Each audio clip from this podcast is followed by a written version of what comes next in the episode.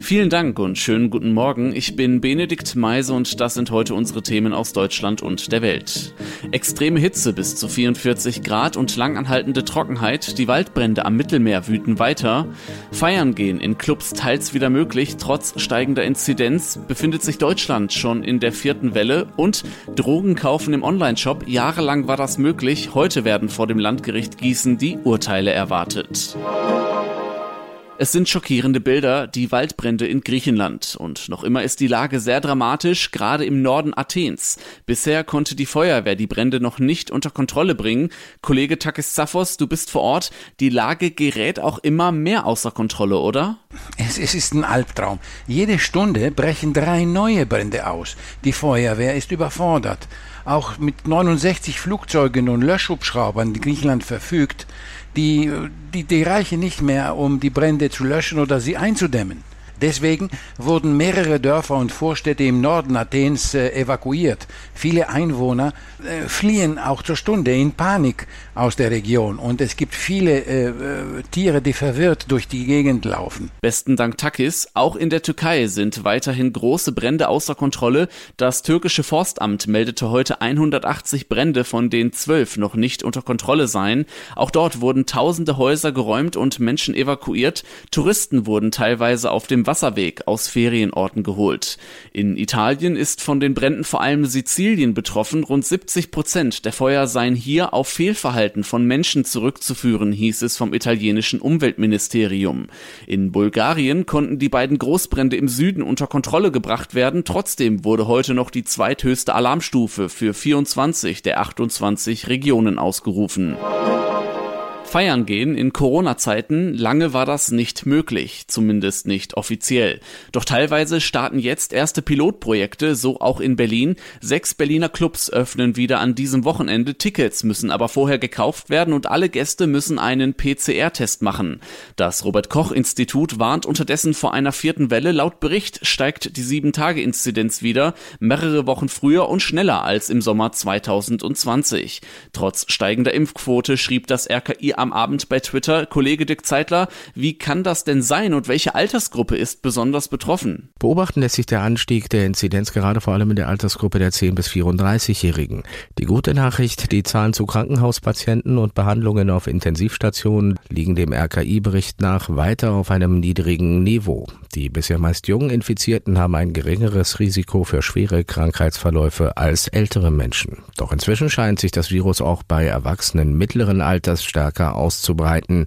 Und damit steigt die Gefahr, dass wieder mehr Covid-Patienten im Krankenhaus landen. Besten Dank, Dirk. Um das Impftempo übrigens noch ein bisschen anzukurbeln, kommen jetzt Vorschläge von den Linken. Sie wollen eine Art Impfprämie. Alle Bürgerinnen und Bürger, die geimpft sind, könnten einen Innenstadtgutschein über 50 Euro für Gastronomie oder Einzelhandel erhalten, so der Fraktionsvorsitzende Dietmar Bartsch gegenüber den Zeitungen der Funke Mediengruppe.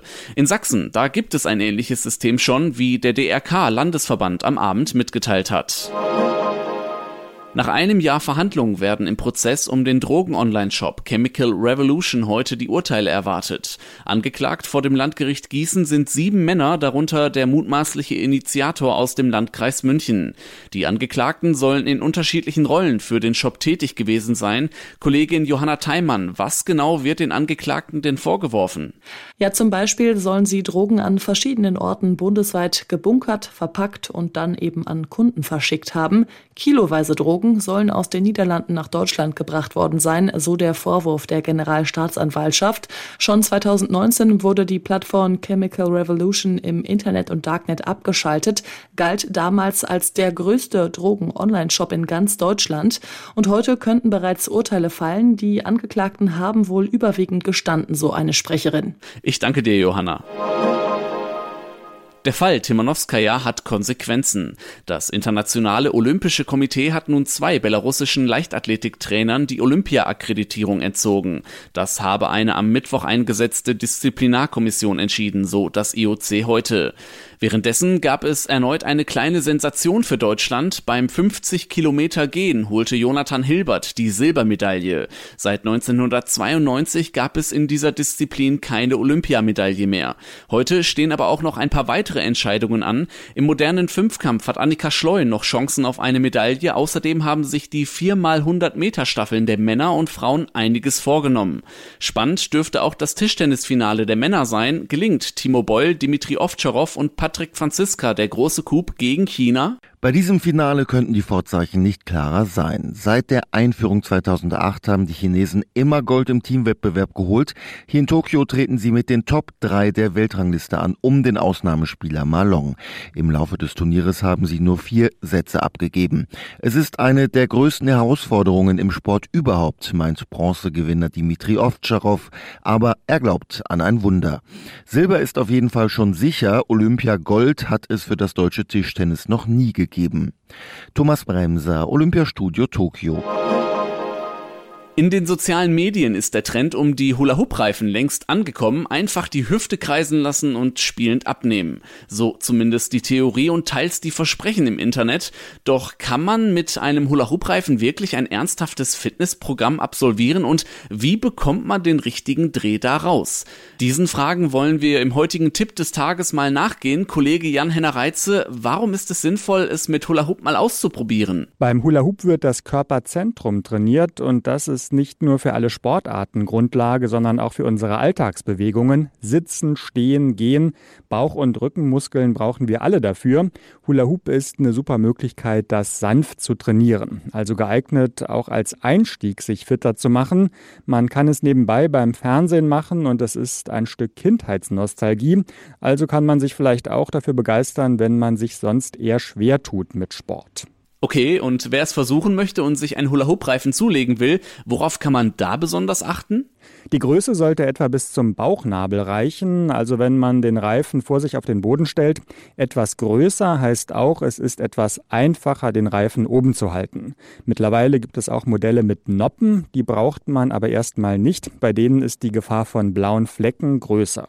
Also ich habe das ja auch mal probiert, da war der Reifen aber nicht so lange in der Luft. Wie kriege ich das denn hin, dass der Reifen nicht ständig runterfällt? Am einfachsten ist es, den Reifen auf der Haut oben zu halten. Da hält er einfach besser als auf Bekleidung wie einem T-Shirt. Bei der Bewegung ist wichtig, nicht dem kreisenden Reifen folgen zu wollen, sondern sich dabei eher vor und zurück und nach rechts und links zu bewegen. Füße hüftbreit auseinander oder als Variante in Schrittstellung. Und nicht entmutigen lassen, wenn es nicht gleich beim ersten Mal klappt. Okay, und wie kann jetzt ein richtiges Fitnessprogramm mit Hula-Hoop-Reifen aussehen?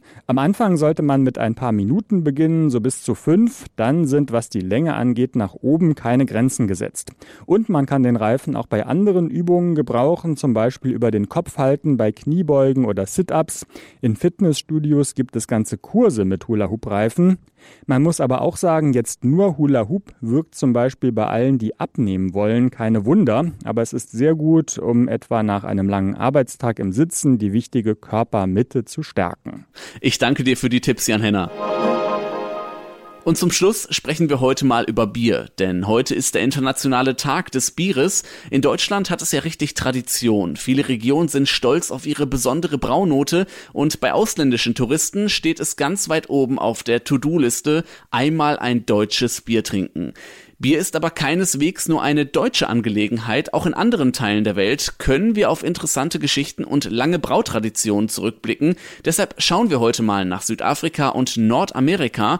Kollegin Christine Palitzer in Kapstadt, welche Biere sind denn bei euch sehr beliebt und welches ist das Bier mit der längsten Tradition?